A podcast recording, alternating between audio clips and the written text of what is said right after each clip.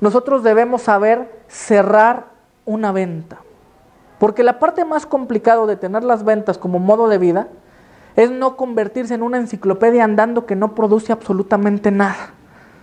Es no tener una lista impresionante y decir estoy prospectando a los mejores 100 clientes en San Luis Potosí, en México o en el mundo. Es saber que esa lista de verdad vale, que esa lista de verdad me va a producir dinero, que yo voy a lograr cerrar cualquier tipo de trato. Y cuando digo cualquier tipo de trato me voy a lo diminuto, a una cuestión que yo llamo fractales y que es como el universo está construido, que es la cosa dentro de la cosa. Para que suceda una gran venta y un gran cierre, nosotros tenemos que anteriormente cerrar diferentes etapas. Y la primera etapa que tenemos que hacer nosotros es lograr hablarle al sujeto que está a un lado. Es poder ir a una convención, poder ir a una comida, poder ir a una cena, poder ir a un evento inaugural y no quedarnos con las mismas tres personas.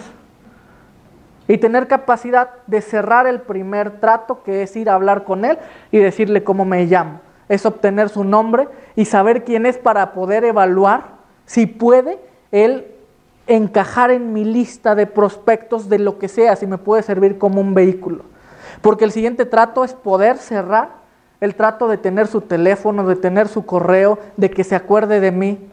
Y podemos ir haciendo uno tras otro, tras otro, tras otro, hasta llegar al final.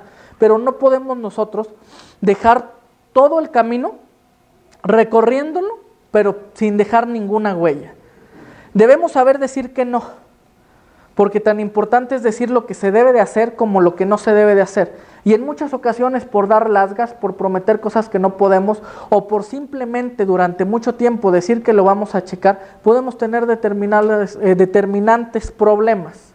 En el momento en el que nosotros conocemos la curva de la vida de las ventas, en el que nosotros comprendemos que estamos activados en un modo ventas, y yo los invito a que mañana podamos desde el primer momento despertar de esa manera desde que nos paramos frente al closet y decimos, hoy qué voy a hacer.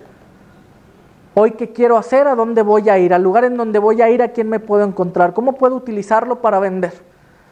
¿Por qué? Porque dependiendo de eso es de cómo me voy a vestir, es de qué reloj voy a utilizar, es absolutamente todo el contexto lo voy a construir y a diseñar para que encaje de esa manera. Y luego voy a ir en el camino absorbiéndolo todo porque voy a ser el niño de 12 años y no el niño de 5 que no sabe lo que valen las monedas y los billetes. Porque conozco la curva y sé en qué, punto me encuentro y me, y me encargo de desarrollar lo que no esté desarrollando.